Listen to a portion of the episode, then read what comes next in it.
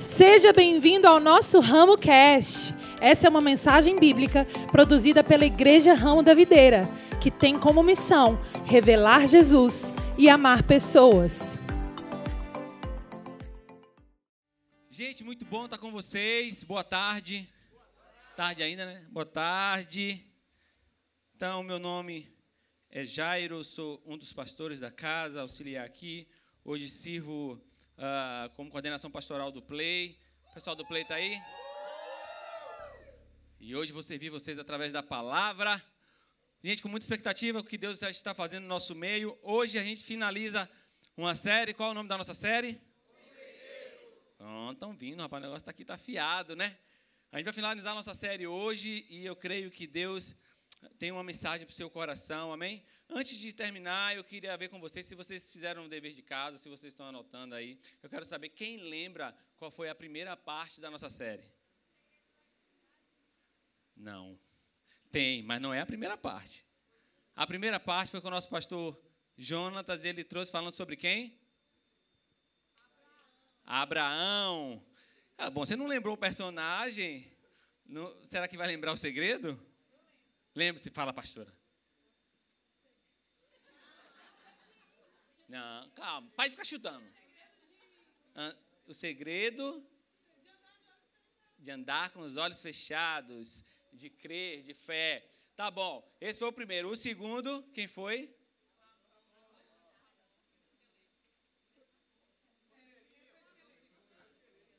Ah, o primeiro foi o pastor Ramon.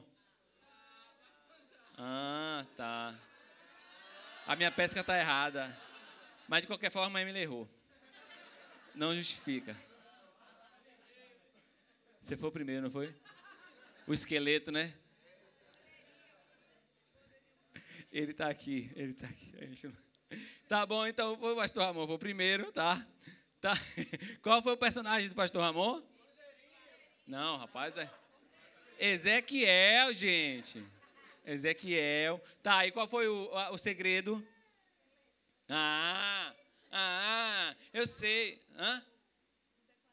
Não, res? Restauração. E aí o terceiro, então, já sabemos que o primeiro foi que o segundo foi o pastor Jonathan, certo? E o terceiro foi quem? Tá com medo de falar? Fala, irmão. O terceiro foi eu. Quem foi o personagem? Não, gente, aí é o segredo. O personagem, a pessoa. Adão. Qual foi o segredo? Pô, minha pastora. Porque você é crente, você vem para a igreja. Pô. Segredo da intimidade. Ah, agora sim, a gente usou Gilbertão. Gilbertão veio aqui, foi o maior sucesso. Tal. Beleza. E a quarta, a quarta parte, quem foi? Não. Também não. Aqui, ó. Foi não? Não, o quarto foi a pastora Priscila. O quarto foi a pastora Priscila. Agora qual foi o personagem? Hã? Não vai falar, né, pastora? Qual foi o personagem da pastora? Maria. E o, e o segredo, qual foi? Não, aí é o que sai do baú, mas tem um segredo que sai ali, gente. Vamos lá, vamos lá, vamos lá. Qual foi o segredo da pastora Priscila? Estou aqui na minha pesca. Viu? O segredo por trás da resposta. Aí sim, me ajude. E o quinto agora? Quem foi o quinto? João. Quem foi o personagem, Léo? Pronto, e qual foi o segredo? Para ganhar um 10. É da mesma tribo, tá valendo, né? Tá valendo, tá valendo. Aí veio o sexto. Quem foi o sexto? Não, pô, só o último, pô. Pastor Ramon, qual foi o personagem pastor? Ele já está ali já olhando. Qual foi o personagem pastor Ramon? Hã? Davi. E o segredo? O segredo foi como reinar em vida. Muito bom. E agora estou eu aqui para encerrar a série com vocês. Que vai ser top demais. E o nosso personagem hoje, só vou falar o personagem, não vou falar o segredo ainda. O nosso personagem de hoje é a igreja. Eu e você. E o nosso segredo hoje, isso aí, irmão, vem, vem. Você está em casa, dá um brado aí de vitória, tá tudo certo. Vamos nessa. Então, se o nosso personagem é a igreja, eu queria. A gente consegue ler o versículo antes? Está mandando olhar para cá. Ah, tá. Tudo bem. Vamos seguir. É, daqui a pouco. Ó, bota o versículo para mim antes, Colossenses 1, 27, por favor. Colossenses 1, 27. O versículo está vindo antes do segredo, tá bom? O plano de Deus é fazer com que o seu povo conheça esse maravilhoso e glorioso segredo que ele tem para revelar a todos os povos. E o segredo é este: Cristo está em vocês, o que lhes dá a firme esperança de que vocês tomarão parte na glória de Deus. Pastor, qual é o segredo então? Se o tema, se o personagem, se o personagem é a igreja, qual é o nosso segredo dessa tarde? Com vocês, o nosso segredo, por favor, entra aí. O nosso segredo é a cruz está vazia. A cruz está vazia. Este é o nosso segredo. Se o personagem é a igreja, e para a gente se tornar igreja, deixa eu te dizer, a cruz precisou estar vazia. Se você percebeu tudo que a gente falou aqui, a gente trouxe parcerias de Deus com o homem. Todos os personagens que foram ditos aqui nessa série foi Deus fazendo uma parceria com o homem. Cada pastor, cada ministro que veio aqui trouxe um viés. Deus fazendo parceria com o homem. E agora Deus nos chama para uma parceria. Agora Deus nos convida, nós somos os parceiros de Deus, porque a cruz não está, a cruz agora está vazia. E talvez você fale, pastor, isso não é segredo mais para mim, mas eu dizer, para muitos ainda é. Pastor, isso não é mais segredo para mim. Eu sei que Jesus não está mais na cruz, mas deixa eu dizer, para muita gente, Jesus ainda está em uma cruz. E eu quero te dizer nessa tarde que o nosso Pai, o nosso Deus, não está mais pendurado em uma cruz. Ela está vazia. Amém? E antes de eu entrar no primeiro ponto do nosso personagem, eu queria mandar um abraço para a galera que está assistindo a gente lá na unidade prisional em Lauro de Freitas. Eles estão ao vivo conosco. Deus abençoe vocês. Muito bom estar com vocês aqui. Creio que Deus já está falando no seu coração e vai continuar falando. Essa palavra vai alcançar você também, em nome de Jesus. Amém? Gente, o nosso primeiro, um primeiro ponto sobre o personagem igreja é igreja, plano de Deus. Igreja, plano de Deus. Amados, perceba que durante as demonstrações aqui na série de cada personagem, Deus ia revelando o seu caráter em uma revelação progressiva.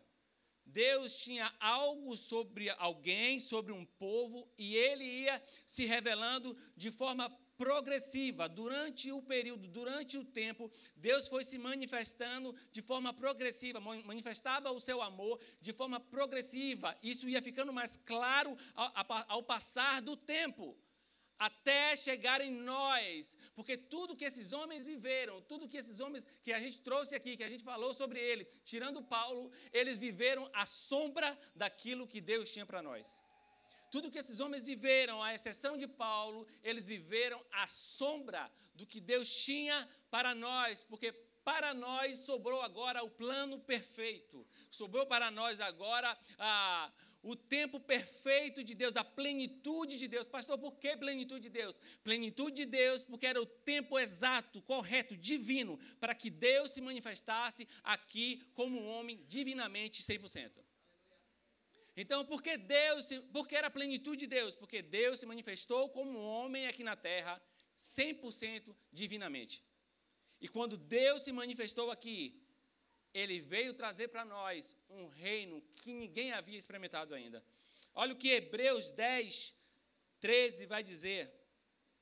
Hebreus, desculpa, Hebreus 11, 39, 40 vai dizer. Hebreus 11, 39 e 40 vai dizer. Estamos lá? Todos esses receberam por bom testemunho por meio da fé. No entanto, nenhum deles recebeu o que havia sido prometido. Versículo 40. Deus havia planejado algo melhor para nós, para que conosco fossem eles aperfeiçoados. Deixa eu dizer, irmão, eu vejo às vezes muitas pessoas falando assim: nossa, como eu queria viver lá naquele tempo lá atrás. Como eu queria viver aquele tempo onde Adão, Deus descia lá e, e, e, se relacionava com Adão. Como eu queria viver aquele tempo de Abraão, que Deus aparece e fala: Abraão, olha aí, olha o, o mar, a areia do mar, olha as estrelas. Como eu queria viver aquele tempo onde Deus usou Davi, e Davi foi lá com, com um e derrubou um gigante. Como eu queria viver aquele tempo de Ezequiel, quando Ezequiel, com uma palavra, faz com que os ossos agora eles se montem, se voltem a ter vidas. Como eu vivi, queria viver aquele tempo. E a palavra está dizendo que coube a Deus manifestar agora em nós a perfeição divina.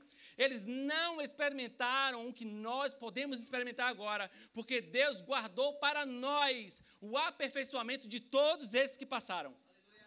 Sabe, então, é, é, muitas vezes a gente quer viver o que aqueles homens viveram, e Deus está falando, ei, ei, o tempo que eu chamei vocês é um tempo muito melhor. Porque vocês estão experimentando 100% de quem eu sou através de Jesus Cristo. Então, não podemos ficar olhando para trás, querendo viver o que os outros viveram, quando muitas vezes Deus está olhando para a gente falando, ei, o futuro que eu tenho para você é muito melhor, muito maior. Para de olhar para trás e perceba que a aliança que eu fiz com você agora, ela é muito maior e muito mais poderosa. Nós precisamos olhar agora para a aliança que a gente faz parte e entender: Deus nos chamou nesse tempo para vivermos algo que aquele povo lá atrás nunca pôde viver. E agora, através de nós, nós estamos aperfeiçoando todos eles que passaram através da fé, através de Jesus. Sabe, eu acredito que quando você chegar lá, os caras vão perguntar para você, meu irmão, como foi viver com o Espírito Santo dentro de você? E você vai falar, ah, sei como é que foi. Eu tinha o Espírito Santo dentro de mim, mas, sabe, eu sou um, um, um carro 4.1, mas só andava a 20 por hora. Eu sou um carro sei lá, com um motor mais potente aí, um poste. Cadê o poste de, de pH? Eu sou um poste, sabe? Mas eu, eu só andava a 30 por hora, só andava a 40 por hora, Deus tá falando, os caras vão falar, como assim? A gente experimentou uma unção sobre, um espírito sobre, e olha quantas coisas a gente fez. Você teve o espírito dentro de você e você não fluiu nisso, como assim? Sabe, amados, nós estamos numa dispensação onde Deus espera, com a expectativa gigante, que os filhos dele se manifestem que os filhos dele comecem a manifestar o poder que há dentro de você. Deixa eu te falar, irmão, o Evangelho, Romanos 1,16 vai dizer que o Evangelho é poder de Deus para todos aqueles que nele crê. E você sabia que lá no tempo daquele povo não tinha Evangelho? Eles viviam uma antiga aliança debaixo de estatutos e lei. E agora Deus vem para nós, entrega o Evangelho. E Paulo declara lá: Ei, este Evangelho que foi entregue a vocês, ele é poder de Deus para transformação todo aquele que nele crê. Você precisa viver, conviver com essa realidade. Amados, Deus te chamou para um tempo de plenitude. E pensando nisso tudo, eu fico pensando às vezes como a gente muitas vezes não reconhece a nossa identidade, não sabemos a nossa posição em Cristo, a gente não sabe em que posição a gente está em Cristo, e ao invés de a gente ser uma igreja triunfante, a gente se torna uma igreja militante. Sabe? A gente se torna uma igreja pedinte. Nunca está bom. Nunca está legal, sempre está faltando. A nossa boca é uma fala de falta. Uma igreja militante. E Deus está falando: ei, ei, não foi esse espírito que eu dei para vocês. O que eu entreguei para vocês foi uma igreja triunfante. Uma igreja que vence, uma igreja que rompe, uma igreja que vai além, uma igreja que não tem obstáculo que se possa parar. Essa é a igreja que eu entreguei para vocês, mas a nossa mentalidade nos torna uma igreja militante. Sabe, tudo é dificuldade. A gente começa a enxergar a dificuldade em tudo. A, gente, a gente mata um leão e se engasga com um mosquito. A gente, a gente consegue romper muitas vezes coisas grandes e pequenas coisas que chegam até a nossa vida é capaz de nos parar. E Deus está falando assim: você precisa entender, meu irmão, você é uma igreja triunfante. Eu te tornei, eu fiz isso. Eu preciso mudar a sua mentalidade através do Espírito Santo. Você precisa acreditar que Deus te chamou, mas Deus te chama pelo nome. Quando Deus te tornou igreja, Ele colocou alguns nomes sobre você. 1 Pedro 2,9 vai dizer algumas coisas a seu respeito. Ah, agora nós somos geração eleita sacerdócio real, nação santa. Eu não vejo nesses nomes aqui que, que a palavra nos chama, Deus falando, não, agora eles são os miseráveis. Agora eles não têm identidade. Agora eles são qualquer um. Agora eles levam uma vida é, sem saber para onde vai, sem saber para onde foi. Agora eles levam uma vida ao léu, sem destino, sem futuro. Eu não vejo a palavra falar a respeito disso. Eu vejo uma palavra que nos chama agora de sacerdotes. Uma palavra que nos chama agora como reis que vão reinar. Sabe, uma palavra que nos colocou em uma posição de estar na sua maravilhosa luz. Sabe quando você vai romper? Quando você parar de militar e começar a triunfar. Sabe quando você começar a vencer na sua vida, algumas áreas da sua vida? Quando você parar de militar, quando você parar de ficar procurando historinhas onde não existe. A minha avó já dizia assim: que tem gente que coloca chifre em cabeça de cavalo. Sabe, as coisas estão aqui para a gente. Deus entregou, falou: domine, reine. Eu reconquistei para vocês através de Jesus Cristo. E a gente pega agora os cavalos e fala: não, não é cavalo, não, é boi, bota chifre. Amado, deixa eu dizer uma coisa para você, meu irmão. Nós não somos uma igreja que milita. Nós somos uma igreja que triunfa. Se você entender a sua identidade em Deus, você vai perceber isso, amado. Sabe? Tenha convicção de quem você é e comece a desfrutar daquilo que Ele conquistou por nós. Comece a, a, desfrutar daquilo que Ele fez por nós. A gente não vive isso, porque a nossa vida é sempre uma vida de comparação. Deixa eu dizer, não fique comparando a sua vida com o passado. Ela já perdeu a comparação há muito tempo. Compare agora a sua vida no Espírito para aquilo que Deus tem para você. Sabe porque muitas vezes você não flui, você não rompe, porque você olha para o seu passado e você olha, nossa, eu estou melhor do que o meu passado. E Deus está falando, pô, o seu passado não tem mais comparação com a sua vida agora. Eu quero que você se compare o hoje e o amanhã. Eu quero que você pegue sua vida hoje e quando chegar amanhã você fala, será que eu estou melhor que ontem? Mas comparar sua vida com o passado, deixa eu dizer, meu irmão, você está nivelando por baixo. Deus te chamou para ser uma igreja que triunfa e não que milita. Se você entender isso, amado, deixa eu dizer uma coisa para você. Você vai entender que a cruz já está vazia. Tem gente que pensa que Jesus está na cruz ainda. E a qualquer momento ele desce da cruz. É uma loucura, né? Ele desce da cruz. Ele age em nossas vidas, mas aí ele volta correndo e vai para a cruz de novo. Aí a gente pede as coisas de Jesus, aí ele fala: Peraí, que eu estou Estou com um problema aqui, estou preso aqui. Segura, ora mais um pouquinho que eu vou descer daqui a pouco. Aí ele desce de novo, faz o que tem que fazer e volta para a cruz de novo. Sabe, amados, deixa eu dizer. Uma vez vazia, sempre vazia. Ele já saiu de lá. Ele não está mais lá. Vocês estão aqui ou foram embora? Vocês estão um pouco caladinhos. Vou, vou chamar aqui, né, para ver se. É, rapaz. Filho do rei, né? Negócio sério. Faltou só a produção, um negócio para dar um. Um, aquele botinho, né? Mas pode quebrar, né? É. Não, não, inventa não, né, produção? Não inventa não, pelo amor de Deus. Ponto 2. Igreja. E aí eu quero que você faça uma avaliação. Meritocracia ou graça?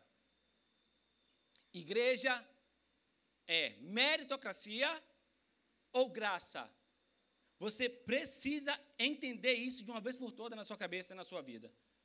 Tem pessoas que entendem que vão se tornar igreja pelo que faz, pelo que tem demonstrado, pelas suas performances, pela, por aquilo que está é, fazendo ou, ou, atuando, e sabe que para se tornar igreja, meu irmão, para se tornar apto a ser igreja, você precisa receber e reconhecer que alguém foi lá pra, por você e venceu por você.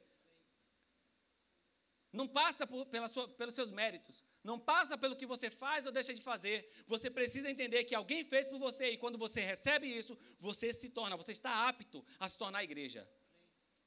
Então, essa conversa de a gente pensar que a gente é aceito quando a gente acerta, vai muito mais para o lado que você é aceito quando você está fazendo as coisas certas, do que quando você vacila, quando você escorrega. A palavra vai dizer em João que foi Ele quem nos escolheu. Foi Ele quem nos escolheu. Sabe, você não tinha poder nem autoridade para escolher você mesmo. Deus olhou para nós e falou: Eu vou escolher vocês, para que vá e deem frutos. Amados, uma vez escolhidos, estamos aptos a dar frutos. A gente pensa que a gente vai dar fruto com a nossa força do nosso braço. A gente pensa que a gente vai dar fruto é, com o nosso talento, com os nossos dons, mas Deus está dizendo, ei, você só vai dar fruto quando você entender que foi eu que escolhi. Você só vai começar a gerar frutos, você só vai começar a ser alguém produtivo quando você entender que foi eu quem escolhi você. E a gente entende que não tem nada a ver com meritocracia. Sabe por quê? Porque senão a gente vai criar uma igreja, muitas vezes pautada no que o outro pode te dar. A gente vai criar uma igreja pautada em avaliar a produção do outro, o que o outro está fazendo. Sabe? Ah, você é homem de Deus, você é mulher de Deus, deixa eu ver o que você está fazendo. Deixa eu ver o que você está fazendo. E aí a gente baseia o nosso relacionamento no que o outro está falando, no que o outro está fazendo, Deus está falando. Quando você entender que foi eu que te escolhi, você vai parar de olhar para o que o outro está fazendo, para o que o outro está falando, e vai começar a observar você e a entender que eu te chamei para dar frutos. Nós precisamos caminhar em uma igreja como alguém que entendeu que Jesus saiu da cruz e porque ele saiu da cruz, nós somos igreja agora e agora eu dou fruto porque ele me escolheu. Se você não entende dessa forma, você está caminhando como alguém que está querendo ser aceito pelo que faz. E Deus está falando, meu irmão, saia dessa zona. Saia dessa zona. Você precisa entender isso, amado. Sabe por quê? Porque alguém que vive em meritocracia, eles estão, na verdade, construindo muros. E Deus nos chamou para fazer pontes. Quem vive por meritocracia, quem vive por méritos próprios, fazendo, achando que vai ser aceito por Deus, muitas vezes, pelo que faz, está construindo muros. E Deus nos chamou para fazer pontes. Quando a gente entende que nós somos pontes, nós vamos saber que a nossa igreja, que a nossa casa, não tem espaço nunca para falar do outro. Sabe por quê? Porque eu não fui chamado para construir muros, eu fui chamado para construir ponte. A gente precisa, meu irmão, deixa eu dizer, quando você começa a, a caminhar pela graça, você vai entender: não, não, não, não. A graça me chamou. Eu desconstruo muros e construo pontes. Eu desfaço toda barreira, todo obstáculo e construo pontes para que eu possa me relacionar. Sabe, eu fico admirado muitas vezes quando a gente tem um convívio de irmãos e a gente começa a falar um do outro e a gente não se pega falando: meu Deus do céu, que estilo de vida que eu estou levando. Que tipo de vida eu estou levando? Como, como eu posso ficar confortável ouvindo alguém falar de alguém? Se alguém fala de alguém para você e você, e, e, você ouve bem, deixa eu dizer, meu irmão, é hora de você se autoanalisar, porque alguém está confortável de falar de alguém para você. E certamente vai falar de você para alguém. A gente está aqui para construir pontes, não levantar muros. Sabe, quando a gente entende que igreja é graça de Deus, a gente vai entender que tudo é por Ele e para Ele. É porque Ele nos alcançou, é porque Ele chegou até nós e porque Ele nos escolheu. Quem caminha dessa forma, amados, sabe, como igreja, entendendo que é igreja, mas vivendo esse estilo de vida, pastor, há a possibilidade de eu sim receber Jesus, sim, eu, eu caminho com os irmãos, eu me tornei igreja e caminhar dessa forma, há possibilidades. Há possibilidades. E eu queria fazer trazer aqui a, a, o primeiro ponto, uma intervenção aqui para vocês do baú, que vai sair aqui agora. Que vai mostrar se há possibilidades ou não. Vem aqui, irmã, vem. Ela está com vergonha. Vem aqui, vem aqui, vem aqui. Pega ali aquela benção ali. Né, Gilberto? Não, viu? Pode ficar tranquilo. Pronto. Amado, tem gente que se tornou igreja. E aí, ao invés de começar a buscar as coisas do Espírito, se alimentar do Espírito, crescer no Espírito, crescer em revelação, começar a entender que não tem mais como a gente ficar estático. Agora nós somos um organismo vivo, porque a igreja é um organismo vivo. Eu preciso me mover, me mover nas verdades de Deus. Agora eu começo a me mover servindo sim, porque eu sei quem Deus é. Como eu sei quem Deus é, eu não consigo ficar parado. Ao invés disso, a gente começa a se apegar com a nossa velha criatura. E aí, na nossa velha criatura, deixa eu ver se eu consigo abrir aqui. Na nossa velha criatura, a gente vai encontrar algumas coisas lá. A gente vai encontrar. Conseguem ler? Orfandade. Aí na nossa velha criatura, a gente vai encontrar mais algumas coisas lá. a gente vai encontrar. Vocês estão vendo? E a gente fala assim, mas é possível. Eu vim para Jesus. Eu estou em Jesus. Mas o problema não é se Jesus está em você. O problema é se você está nele. O problema não é se o Espírito Santo vem morar em você. O problema não é se o Espírito Santo está com você e você pode falar, Pai, o Senhor é meu. O problema é se Deus pode falar, mas você é meu. Sabe, amados, eu vejo filhos de Deus, cristãos, que andam debaixo de rejeição e orfandade. Aliás, um dia até propício para falar. Talvez você chegou aqui, irmão, deixa eu dizer uma coisa para você. Com seu histórico de paternidade todo distorcido. Com seu histórico de, de pai totalmente fora do padrão de Deus. E você vive uma rejeição e uma orfandade pensando que Deus te trata da mesma forma, talvez, que a sua experiência terrestre. E Deus está falando, ei, se você conhecer a minha paternidade de fato, você vai perceber que ainda nos tempos mais difíceis lá atrás, você nunca teve órfão. Eu sempre caminhei com você, amados. É impossível ter um relacionamento com Deus, de fato, verdadeiro, e se sentir rejeitado. Pastor, você está falando que você não sabe o que é, o que é crescer sem ter um pai. Você está falando isso porque você não sabe o que é crescer sem ter um pai. Deixa eu dizer, meu irmão, eu casei com a minha esposa. E uma das coisas que eu mais tive que lutar com ela durante 12 anos de casados foi o fato de ela nunca ter tido um pai presente. O fato de a mãe dela ser a mãe e o pai. Então, eu sei o que eu estou falando. Eu sei o que é viver com uma pessoa que lutou dia após dia para entender que ela era amada por Deus e que Deus era o pai dela. Então, eu sei o que é muitas vezes se sentir rejeitado. Eu sei muitas vezes o que é se sentir órfão.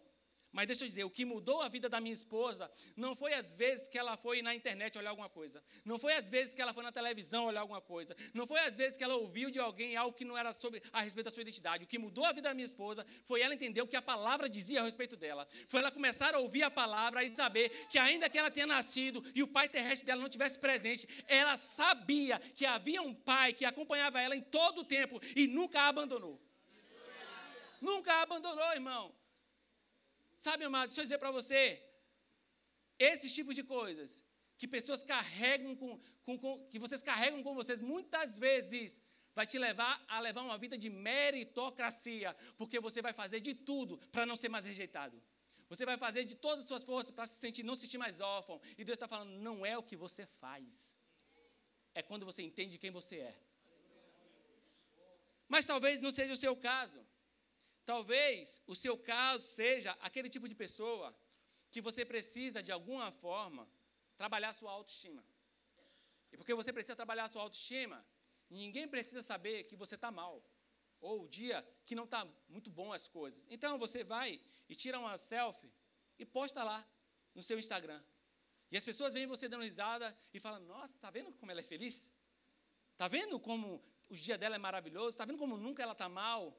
Sabe, amado, deixa eu dizer algo para você. Quando você entende que Jesus entrou na sua vida, você para de viver é, com, de forma superficial. Você para de viver com querendo mostrar para alguém que você está bem, porque Deus sendo, Jesus sendo Deus, ele se esvaziou e veio à terra e mostrou o que é ser ser humano também. E quando ele estava nos perrengues dele, ele não abriu mão da sua humanidade. Pelo contrário, a sua humanidade fazia ser ele mais dependente de Deus. Talvez, muitas das vezes que você tira uma foto e vai no Instagram, seja uma hora de você negar a foto e ir de joelho para o seu quarto e falar: Ei, pai, eu não preciso disso para ser aceito, porque o Senhor já me aceitou. Eu não preciso mostrar que estou bem, porque eu não estou bem, mas o Senhor sabe que eu não estou bem. E eu estou aqui para tirar uma foto e postar no Instagram quando de fato eu estiver bem. Sabe, irmão, a gente precisa tirar algumas mazelas que fazem com que a gente leve uma vida vivendo em meritocracia, e entenda que igreja não tem nada a ver com isso. Igreja tem a ver com graça. Igreja tem a ver com favor. Igreja tem a ver com Deus agindo em você e através de você, apesar de você. Mas talvez você seja aqueles que não precisa de nada disso. Mas você usa os seus bens ou os seus recursos para muitas vezes ser recebido e aceito. E eu não sei você, mas deixa eu dizer algo para você, irmão. Você foi aceito sem ter nada em troca. Jesus te recebeu sem você ter nada para oferecer. E eu quero te convidar a viver um estilo de vida que você continue sem querer barganhar com Deus aquilo que você tem, porque Deus não precisa do que você tem para aceitar você. Muito obrigado, meu irmão. Isso é uma benção. Bota aqui no cantinho. Muito obrigado. Aprendeu direitinho, tá vendo? Pensando nisso, eu trouxe um terceiro ponto para nós. E o terceiro ponto é: igreja, você está debaixo de qual jugo?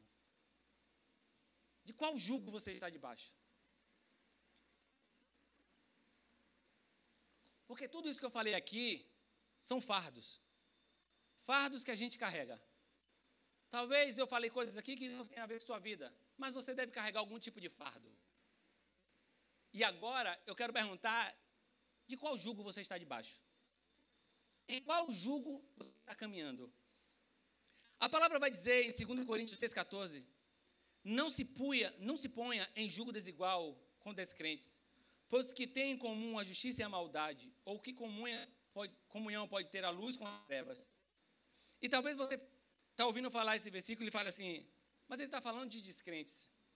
Não tem a ver com o meu contexto. Deixa eu dizer, você que está dizendo.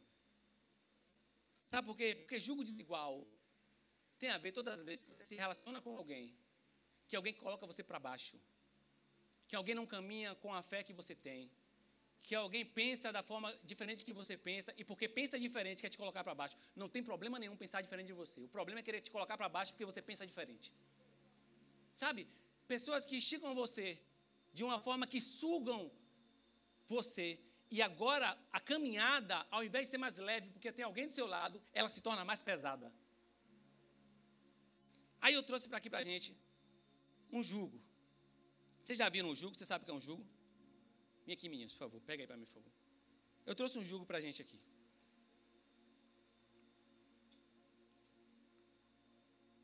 Isso aqui é um jugo. Vamos lá, menino. Vem para cá, vem para aqui, fica aqui. Coloca aí, por favor. Isso aqui é um jugo. Essa peça aqui. Vocês devem ter visto isso muito em animais. Para tá lá, para lavrar a terra, né, para carregar as coisas, enfim. Aí, às vezes, o fazendeiro, ele não tem dois animais iguais. Às vezes ele tem um boi e um cavalo. Ou um boi, um jegue, um cavalo, um jegue, enfim. E aí não fica na proporção igual. O que acontece? O jugo não fica suave porque ele é maior. E provavelmente vai haver um desequilíbrio aqui. Aí o fazendeiro está dizendo assim: Ei, eu sou o fazendeiro e eu tenho um jugo. Eu sou um fazendeiro e eu tenho um jugo. E o meu jugo é suave. Mas eu sei que o seu jugo não é suave. Porque eu sei que você carrega fardos na sua vida que eu já pedi para você largar há muito tempo e você não largou. Por que eu não larguei? Porque você não entendeu que o meu jugo é suave. Olha o que o texto vai dizer. O texto diz assim, Mateus 11, 28, Mateus 11, 30. Pois o meu jugo é suave e o meu fardo é leve. Ora, se o meu fardo é leve e eu estou andando com um fardo pesado nas costas, e Deus está falando assim: Solta esse fardo que não faz mais parte da sua vida. E entenda que o meu jugo é suave. Porque não adianta só soltar o fardo. Eu preciso entender que o jugo é suave. Porque se eu não entender que o jugo é suave, o fardo volta. E agora eu começo a caminhar como alguém que abandonou o fardo e recebeu tudo de volta. Aí a gente precisa entender um contexto em Mateus 11, os dois versículos antes do 30, que vai dizer: Venham a mim, todos que estão cansados, sobrecarregados, e eu darei descanso a vocês. Ei, quem está cansado é porque tem muito fardo nas costas fardo da religiosidade. Fardo de dizer que quando você vem para Jesus é o que você deve ou não deve fazer. É, fardo das definições do que Cristo falou e quando Cristo nunca disse nada a respeito. Fardo daquilo que você aprendeu quando você era tão pequeno e Deus está falando, eu nunca ensinei isso para ninguém. Aí Deus está falando assim, ei, ei, abandona o fardo da religião. E entenda que quando você vier para mim, que eu darei descanso a vocês, vocês vão tomar sobre vocês o meu jugo. E quando você toma o jugo de Jesus, você começa a aprender de mim. Pastor, quando eu entendo que o jugo de Jesus é suave, o que é que ele faz? O que é que ele vai fazer em mim? Ei, ei eu sei que está pesado para você. Eu sei que esse jugo não está muito bom. Eu sei que muitas vezes há um desequilíbrio e você tem carregado pessoas nas costas, quando Deus está falando, não tinha nada a ver com o que eu planejei para você. O que é que Jesus fez? Jesus fez assim, ó.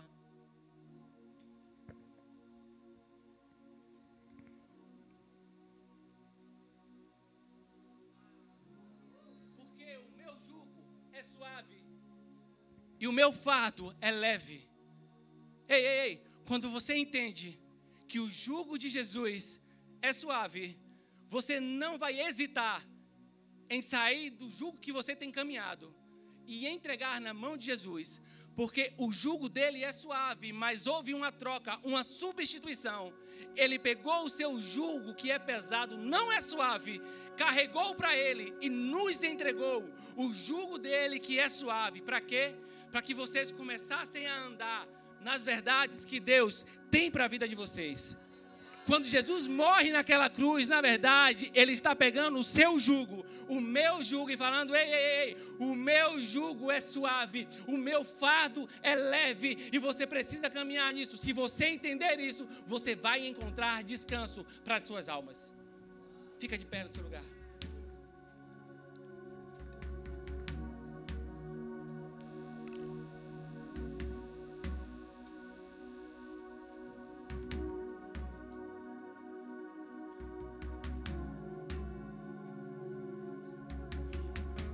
Sabe, eu não sei como você chegou aqui nessa tarde.